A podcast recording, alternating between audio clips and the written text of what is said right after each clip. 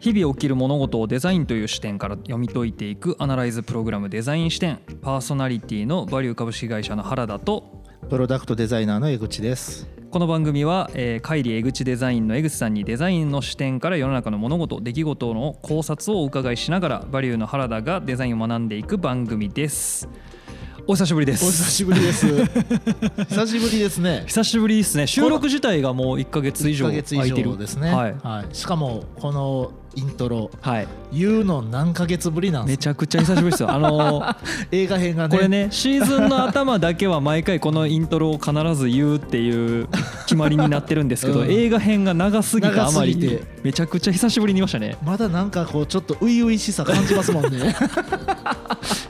だってあの覚えてないですからねあそうですよね。こんな言い方してたっけなみたいな感じのね、いやもういいですね。噛みかけたね。いやほんまに。い僕だって心の中でああよく言えたなって思いましたもんね。ちょちょっとね最初の方怪しかったですけ どねいさあやでもこれ1ヶはい月経ってはい最近ちょっと寒なりましたよね。いやもう一気にねもうねついこの間までめっちゃ半袖でもう暑い暑い言ってたのがそうなんか夏からいきなり秋になって季節の変わり目って俺毎年思ってると思うんですけど、うんグラデーションじゃなかったでしたっけなんか急じゃまなあいですか、昔はね昔グラデーションでしたよね、 もうちょいなんかこうゆ急ったにり急うんにドーンってねそうなんかほんまに急に寒なったなっていう感じがあってそうなんですよねなんか今今日はだって、はいえっと、10月の20日です10よ月20日ですねもう今年もあと7870日ぐらいもはう早ないですかい、早い早い早いしこの番組始まってちょうど半年ぐらいじゃないですあかもうそんな足しますか多分6月ぐらいからでしょあそうか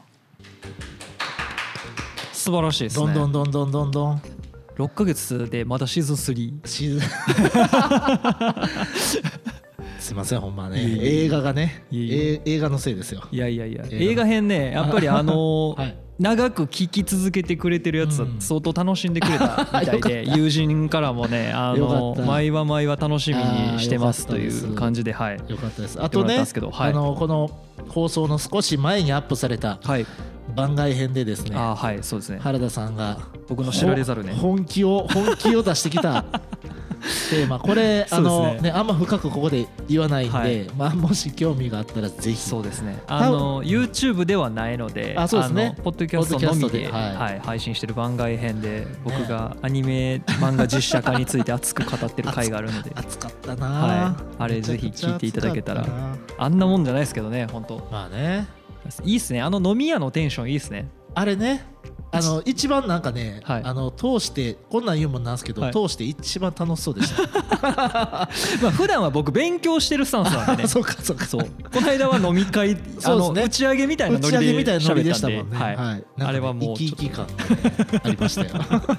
いやいやいやちゃんとねね仕切り直して学び、うんはいはい学びな、そうです学んでいきたいなと思ってるんですけれどもはいこれでねまあはい2011年がちょっとすっ飛ばしつつあるはい秋、 2021年ですねあ21年です2001年って言いました2011年11年すいませ んタイもうムスリねップもうやばいですねいろいろね、ははいいもう2021はい年がすっ飛ばしつつあはいる秋、短い秋の中にね、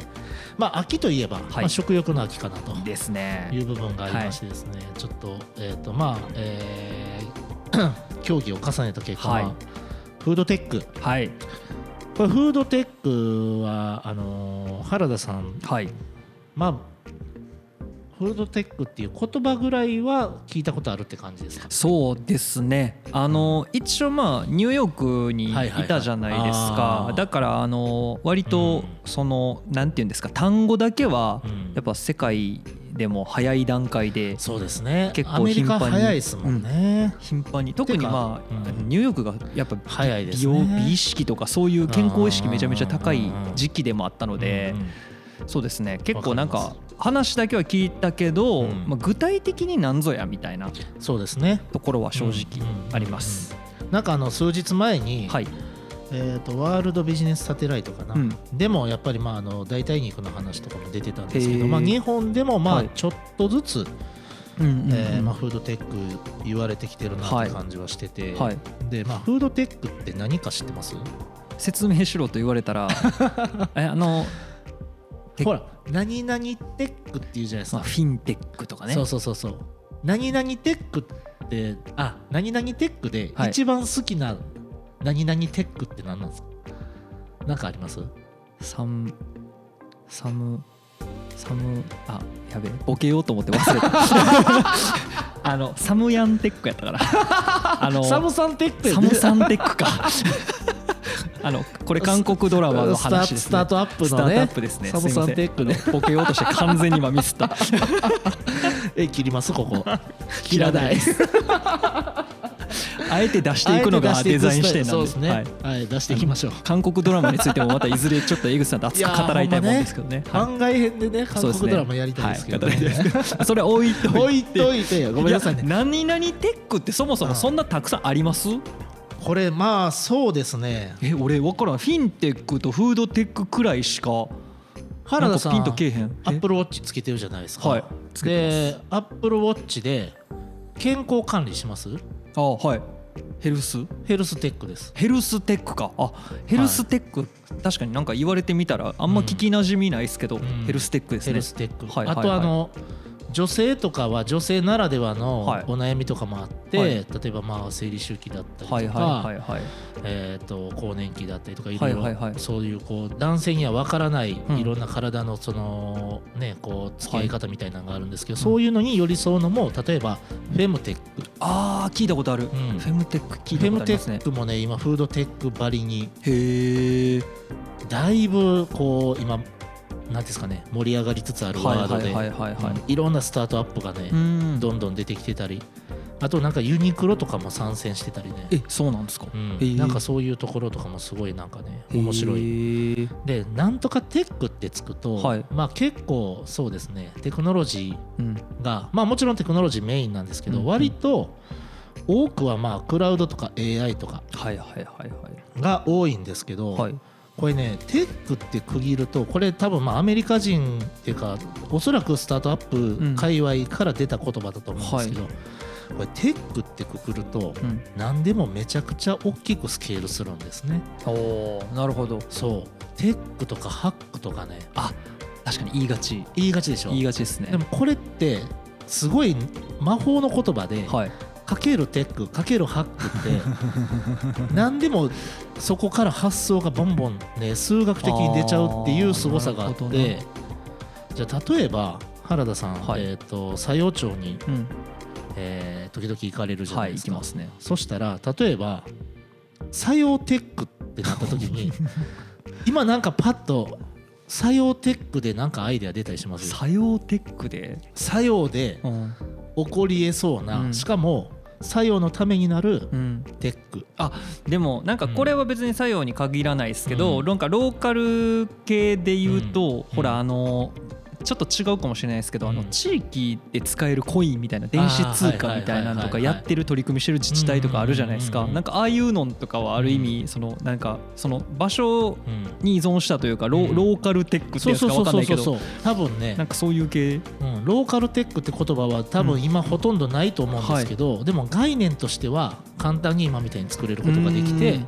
確かにそれで一気にスケールさせることができる確かにぽい魔法の言葉なんですよ確かにだから田舎をハックするとかね、はいはいはいはいってなっはいはいたらはいなんかハッカー目線っていうかハッキング目線っていうかはね、いはいはいなんかこうあ田舎どうやってよりよく楽しんでやろうみたいな発想にうんうん至れるっていう、そなうるねほどテックとかハックとかすごいいいいい言に葉といえばいい言葉ですね。なんたらテックってうん言う、言ってみると何かそうそうそうキャンプテックそうそうそうキャンプテックでもキャンプテックあるかもしれないあるかもしれないですねうん、あるかもしれない白いなていうかなんかこういざって時に身を守るためのうんオフラインのなんか辞書をスマホにダウンウンロードしとくとかはいはいはいはいはいうんあまあでもそれも言いようによってはそうです言いよようねによってはそうキャンプハックキャンプテックみたいな感そうじそうですそうねそうああなるそほこどからなんか派生すうんすることはできるんですけどはいフードテックっていうのはいわゆるまあそういうこうえっと食に関するんうまあんテクノロジーを使って食のはい可能性を広げるもの全般般を指しますなるほどだから食ってはい広いじゃないですかあ衣広いですね食住ではい多分僕一番人間が必要なのは食やと思うんですよ、うんそこに手かけてるんで、はいこのスケール度合いがすごいなと思って何でもありな感じしますもんねもううんもう何でもありだと思うんですよ、はいでその中で、はいまあ、今回はちょっとフードテック、まあ、これまた あの大変申し訳ないですけど、はいロングシーズンになる予感もちょっと僕は薄々感じてはいるんですけどもまあでも今かなりホットなそう話題 ですそうかならんですね。だからねこの辺とかをちょっと掘り下げていきたくて面白そう。んへえ。だからまあ今ねお話にあったこうなぎなぎテックっていうのは、はえっとまあテクノロジーとか IT とうんうんかうんうんクラウド AI あと最近で言ったらまあ DX ではいデジタルトランスフォーメーションとか、うんうんそういうところとかもまあえっと複合的というかはい統合的に考えて、い、わゆるそれを X テックという言い方をして X はまあいろんな要は主語が入るとかね、うん、ああなるほどね。はいみたいなでフードテックはその中の一つなんですけど、はい今言ったみたいにこう食ってめちゃくちゃ広いんで、うん、そうですね。ありとあらゆる世界があります。これね、やばい、やばいですけど、はいまあ、例えば、そうですね、えっと、原田さん、多はい分ですけど、はいウーバーイーツ好き でしょ。なんでわかったんですか。 まあ、だって原田さん、完全にウーバーイーツの客で すもん。これ、ほんまにもう、あの、あれですよ、えっと、ネットフリックスとかって、はいはいはいマッチ度何パーって出るじゃないですか、出もます出ます。う99%超えてると思うんですよ、マジか。ウーバーイーツ。しかも相当早い段階からやってますからね。そうでしょ僕うんあの日本に入ってくる前からやってるん あで。ーだからもうね、はいウーバーイーツの客なんですよ完客っす全ねに狙いすました客マジか狙いすまされた客俺俺でした。でしょマジか。でもあれもはい。フードテックなんですよ、まあそうそういうことですよね。そういうことあのーじなんていうんですか、うん食そのものというよりは食の流通にそうテそうそうクそノうロデジリーをっバてリーいうことですよねに。テクノロジーをししかも買う側がはい選べるっていうか、うんうんうんうんその楽しみがあるし、ウーバーイーツってもともとウーバーじゃないですか、ウーバーですタクシーのねそう、はいタクシーので日本はウーバーは多分東京だけなのかなもしかしたらに大阪でも走ってる大のかな阪でもあえでもなんか結構いろんな会社が参入してきて、うんうんなんかウーバー自体は影を結構潜めた感ありますよねああーなるほどね、うんでもアメリカとかやったらやっぱウーバー強いですよねまあ僕のいた2016年くらいとかうん17年くらいはめちゃめちゃウーバうーん使われてましたね,、そうですよねんウーバーってどんなんか説明できます えっとタクシー配車アプリ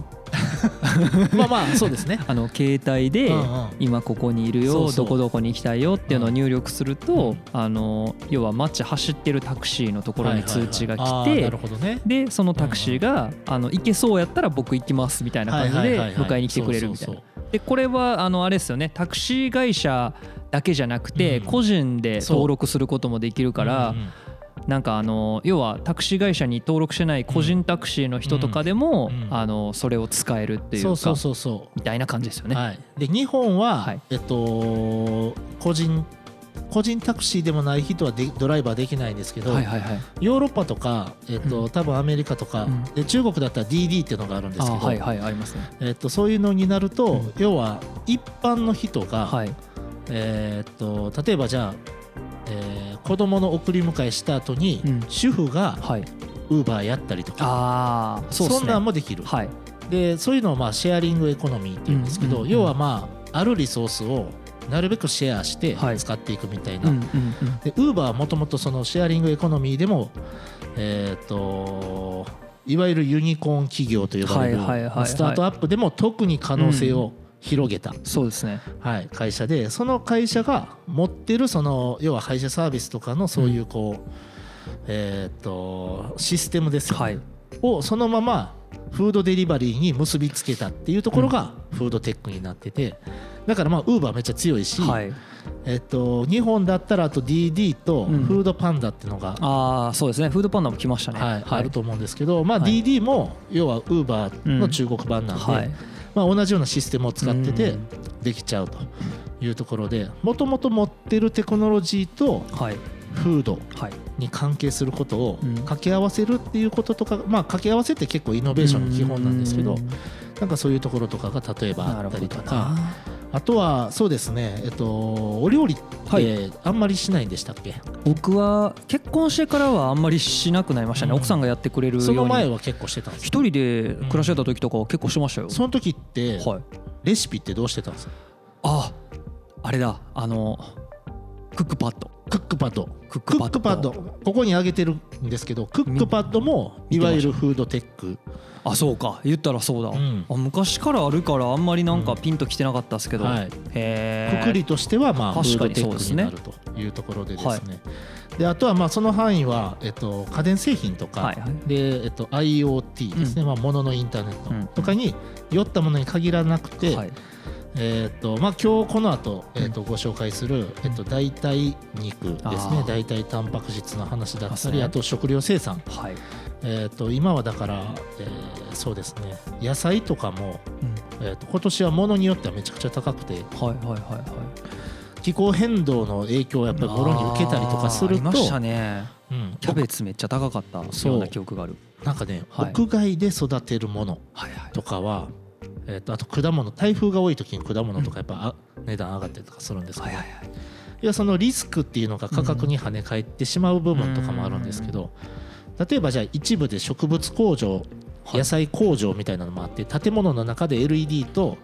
えー、と液晶で育てるっていうのもあったりとかしうんうんうんうんてそういうのもまあ言ったらフードテックはいはいはいになるんですね。なるほだどからこうフードってくくるとめもうちゃくちゃ多いですねめちゃくちゃ広い。そうかだからもう食材を作るっていうところからうん調理でそれを流通させるとうかん配達手元に届けるまでみたいなのとかっていろんなフェーズがあるからそうそれぞれにテックが絡んでくるとそうめですちゃくちゃ幅広いですね。はい、だからフードテックっていう言葉ははいもうめちゃくちゃほんまにもう食やばにい関する全てのテックなんでまだ多分ね、はい全部行ききってないんですよ、逆に言えばまだ隙間あるかあるもんっですていう話ですよ絶ね。対あるへえ、今回のシーズンやばいです ね。どうし長なり風呂敷めっちゃ広がりそうな感じどうしどうしたらいいんでしょう 絞っていくしかない絞っていくしか まあまああのそれなりにちょっと絞っていくんですけど、はいあのまあ、なんでそれをこのテーマを僕がね、はいやろうかなって思ったかというと、うんこの本に出会ったからなんですでけでどんはいこれねふごめんなさいあの僕、本読む時って表紙外す派なんで、あうん僕もそうです邪魔ですもん ねそう、はいあのフードテック革命っていう、はい出ました、えー本がありましてですね、はいこれがまあすごいことがいっぱい書いてあるんうで、ーん今回のフードテックで興味持った方はぜひこれをうわ読んでくださめいちゃめちゃ付箋貼ってますもんねはいふさんはいボロボロなってる もんそうほんでね後ろの方もはい1回読んでこれ2週目に付箋を貼ってるんですけどなるほどあのーまだねうん行ききってないのにもう付箋だら けでどれが大事なことか分かれへんくなったっていうやりがちのパターンやりがちなパターン全部はい大それくらいだから大事なことがいっぱい書いてあるそうってそうことですよねもう中もほら巻うきわ木ですすげえめっちゃライン引いてあるこれねそうなんですあのありとあらゆるところで、はいなんていうんですかね僕あのやっぱそうですねデザイン視点やはい多分こう原田さんが僕をデザイン視点に抜擢したのは、はいすごくナイスチョイスだと思ってて僕ね こういうの知るんめっちゃ好きなんですよあーだからもう知らん一世界をね個そういうことですよねそう知らん世界を知っていくのがめっちゃ好きでなんかで調べる大義名分ができたみたいな感じですよねそうで僕これ情報だけじゃ満足できないタイプなんで、はいはい食べたりとかなるほどあの人から話聞いたりとかしたいタイプはいはいはいはいなんですけどとにかくこの本がすごいいろんなことが書いてるんで、まわあーよかったらぜひ、ちょっと僕も今回のうん、終わってから読もうとああ思そうっでてすまねすはい、はぜひそうしましょ江口さんがめっちゃ推してた んでうこれはちょっと日興味あるなと思って、はい、そういうことでですね、はいえっとまあウーバーイーツとかクックパッドとか、はい皆さんの身近にはまあ結構フードテはッいクあるかなっていうところですね。はい、まあ要は食のイノベーションですよね。はいではいこれね市場規模この本に書いてるんですけど、うん市場規模2025年までにはい、 700兆円700兆円日本の国家予算が多分ね100兆円ちょっとだと思うんですよやばいやん確かフードテックでフ日ード本ひっくり返りますね、しかも700兆円うん、でさらに増えていくんでそっか1000 1000兆円とかになる可能性もゼロではなやいっばていう世で界変わるレベルそう、うんここにねちょっと資料にも書かせてもらってますけど、はい世界 B2C 向けの EC 市場規模、要はうん世界中の、えー、とコンシューマー要は一般のお客様にはい向けた EC の市場規模はい、はいこれが今年537兆円 EC ってこれ全体要はあのアマゾンとか全部楽天とかなんかああいうのんですよそうね全世界の、えっうとん、 e コマースというかあのオンラインのショッピングのは市場規模が537兆円に対して700兆円なのであどでかいっすねどでかいへだから4年後にそんな市場規模になるっていうえなるほどでこれあのフードテック革命本当に読んでほしいんであんまりはいなこの中のことをはい僕はペラペラ喋りたくないんですけど、フードテック革命で訴えかけてるのは、はい えーっと iPhone 前夜なんじゃないかって言っててほうこれはまあどう何を意味してるかっていうと2本置いてかれますよっていうことを言ってるんですなるね。ほどねっていうぐらい海外はめちゃくちゃそれが進んでてなるほどそうあのーやばいですよとこんなにでかいビッグウェーブ来てんのに2本遅くねみたい全な然乗れてないよ乗れてないよよみたいななるほどっていうことが、えっと冒頭の危機の部分危機管理の部分で書いてあるとと面白いそう面白いじゃないですか興味しかないですね、でしうょ、んで乗り乗りたいもんビッグウェーブにでいやほんまに、ねだからそのねまずだって僕らそうですね人間になる前の、はい猿やった時でも当然食べ物食べてるし、出ましたねえー、と水中にいる段階でも多分プランクトンとかもそうですきねっと食べてたでしょうし、どの段階から食事をとるもしくは、えーとまあ、植物みたいにね光合成で生きてるわけじゃないので、うんうんうんうん何かを食べては出してっていうことをしないといけないっていう中で、はいえー、と今だから人世界人口が多分80億人近いはいはいはずはいなんはですけいど、80億人が毎日何か食べないとうんダメなんですよそもそまもあ。そうですねうん、でそもそもそこに何か食べないといけないっていうもう超大きなこうダイナミズムっていうかねこうはいはい川が流れててそこにさらに、えっとアップデートの可能性が今出てきてるっていうところで、まあ、人間にとって最も原始的な行為そうそうそうの一つですそうねなんですよはあだから必要なものなのに、はいもうなんですかねありとあらゆるものをテックによってアップデートできるっていう可能性があって、で、おそらくまだ全部行ききってないというか全アイデアは出し切れてないっていうワクワクワクワクしますねワクワクするでし ょでもこういうのを多分こうね MIT の天才たちとかはがいはいはいもうなんかこうアイデアソンとかハッカソンとかやってなんか数日ですごい素晴らしいサービスのプロトタイプとか作ってうわ置いてかれてでその会社がまあ例えば投資家の出資を受けてはいはい創はいはい業して5年後ぐらいにうんなんかあの EXIT っていうかね売却したりとかしてっていーうまたどでかい金がどでかい金が動いてそうみたいなうわねすごいな 今だからそんなんとかがまあアメリカとかで行われててはいはいこの本によると,、はいえー、とそうですね2016年頃にはもうすでにアメリカではその、えっとスマートキッチンサミットみたいなことうんうとんうんうかんそういう要はフォーラムみたいなあこととかがもう行われててでその時点で日本企業あのはい参加はほぼゼロだったみたいな、なるほどねだからめちゃくちゃ遅れてるくれてますね日本遅れてるんですよねでまあそういう、はいし予測市場規模がある中で、うんうんうんうんえーとまあ、はい本当に今日取り上げたかったのは、んはいえーとまあ、食の価値を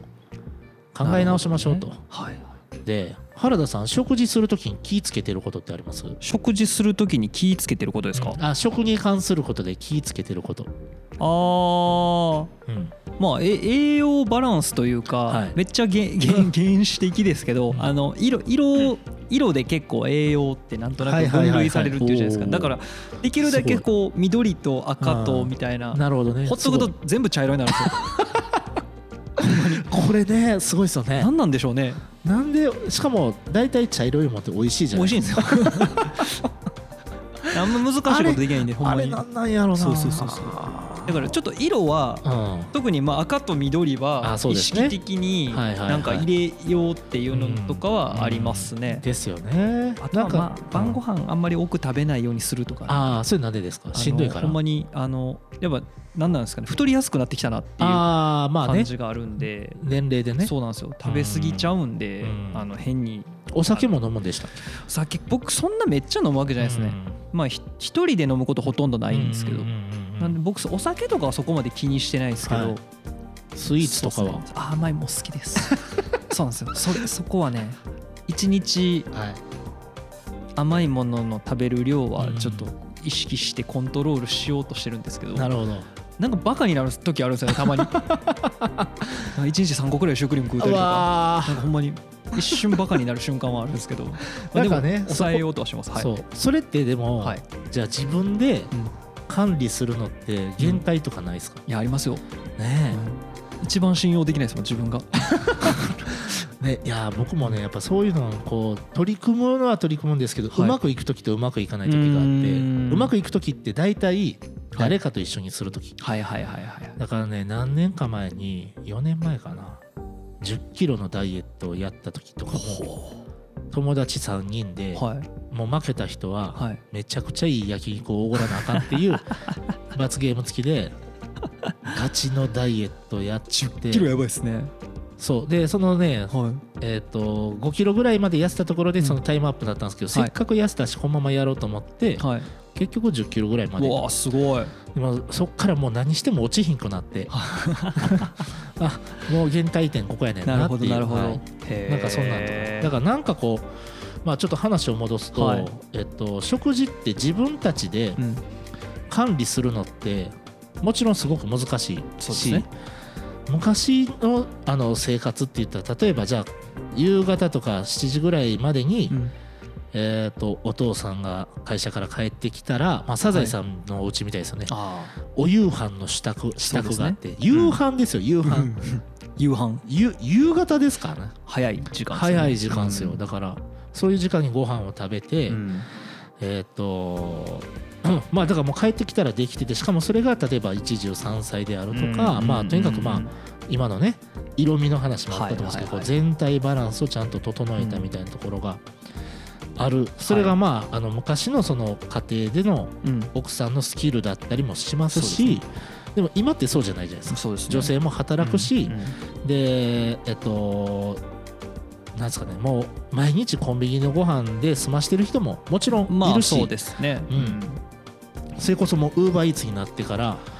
あのーコロナになってウーバーイーツになってからもう一歩も出たくないからもう3食全部ウーバーイーツの人も絶対いるし、いるでしょうねうんうん絶対いると思うんですよだからそのえっと食っていうのがまず多様化してるし、うんスタイルとか、うんだけど根本的な価値は一緒なんですよねなるほどね栄養をとって健康を維持しないといけないっていうところがあるんですけど、うんまあ運動する人とかははいより気をつけますよね、うんそうですダねイエットする人とかね。で、あのー以前の食トレンド要はまあ大きく言うとコロナの前とかうんはいだと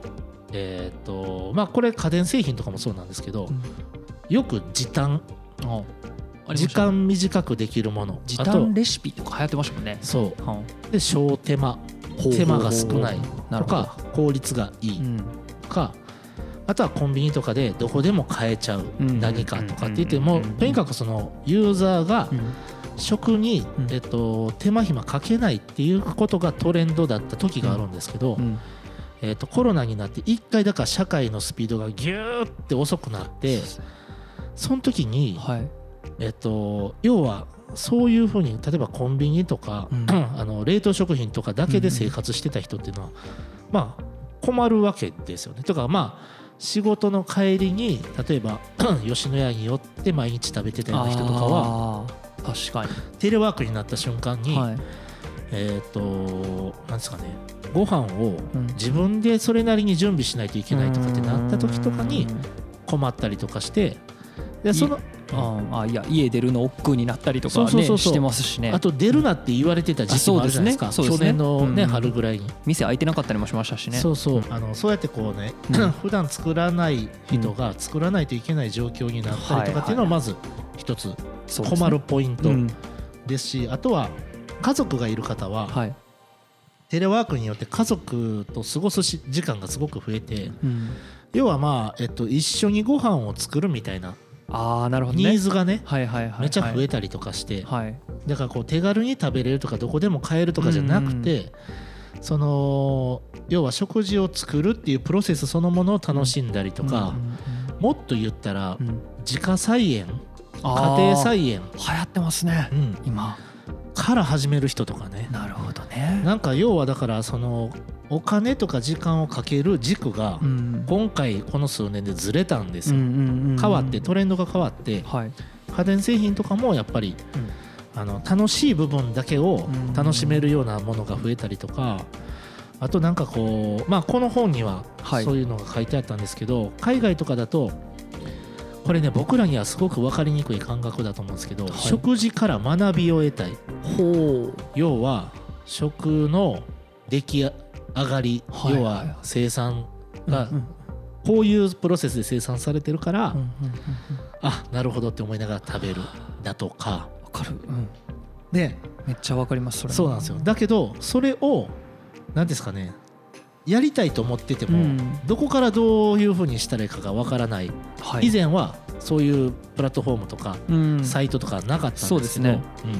フードテックが始まってからはそういうのがそうか増えてきてて情報が結構手に入るようになったから、そうあでー生産者側はもいはい自分たちのサイトを持って自分たちの EC サイトも持って直接ユーザーに D2C 要は販売するダイレクトトゥーコンシューマーすることも増えてなるほどねそしたらまあ中間業者には申し訳ないですけど、はより質の高いものをより安く買えたりとかだけど生産者からしたらはいはいはいはいその方が利益が高いのでなるほどなみたいなこととかが起きて要はだからそこのえっとでまあユーザー側うんもはいそのサイトを見ることによってあこういう人がうんこういう方法でうん生産してんねやってなるとあじゃあこれに関しておもっとお金払いたいとかうんこれやったら納得できるみたいなこととはいかはでその要はまあえっと食事の価値っていうのがすごく多様化しつつなるほどね深さが出てきてるんですよ。いやあの心当たりが一個あって、うん僕もう多分何年結構何年も前から、うんあのある畜産うんやってはる人のツイッターフォローしててへーその人が結構そのいろんな情報発信をしてくれるんですよ。なんかその自分のところで育ててる牛の話とか、うんでも実際にその子が出荷されてお肉として食べられる過程まであるじゃないですか。なんかその辺のプロセスとかうんも結構リアルタイムで。なんかこういう風にです育ててますみたいなはいはいではいもそこのお肉すげえ売れてるんですよやっぱまあでも大事ですよねりそう、うんいやなんかななんとも言えない気持ちになるんですけど、はいはいはいはいそれ見てると、うんけどなんかそういうことですよね言ったら、うんそうそういうこなんかとそのプロセスを見せるそうそうというかストーリーがあってうんこういうところでこんな風に育てられた牛やから美味しいに決まってるっていうのを植え付けられてる感もあるしそうそういうのをそうですねうんなんか見せてるってなるほどなだってそれって野菜はい、魚、うん肉、うんいろんなものにそう言えですまねすからねそうですねなんだったら水でも言えるかもしれないしあー確かにうんどういうプロセスで作ってるっていうかそう手そにうそうそう入れてるのかその水みたいなあーそうそうなるほどね面白いかつその提供する食事側も進化するので、はいまあ、クラフトビールだったりとなるほかね昔でいう地酒じゃないですか。ああそうか、この流れで言うと、うんうんニューヨークなんかでめちゃめちゃそのビールのほら、うんブルワリーがめっちゃ流行った時期あったけど、はいはいはいそれとかもめっちゃローカルに絞った、んそうなんかマーケティングでやってたりとかしたのそうとそうそう確かに、でも D2C があるので、はい要はネットが届くところっていうかデリバリー届くところはどこでもそうですねローカルを送りつけることができるっていうかねそうなんですよそうなんですよそうだはあから日本とかだと僕ねクラフトビールの仕事もうんあのやったことはあってへでえ今もやっぱりまあはいやりたかやりたいうしん自分でクラフトビールのブランドを持ちたいなと思ってるぐらいクラフトビール好きなんですけど面もう白ねもう名前とかも考えない いやもうこんなん考える時一番楽しいじいゃなわいかるっす めっちゃわかるっすいやけどそのねまああのどこのブルワリーさんとはいどれぐらいの、まあ規模っていうかね SKU でどんな話をするかみたいなところを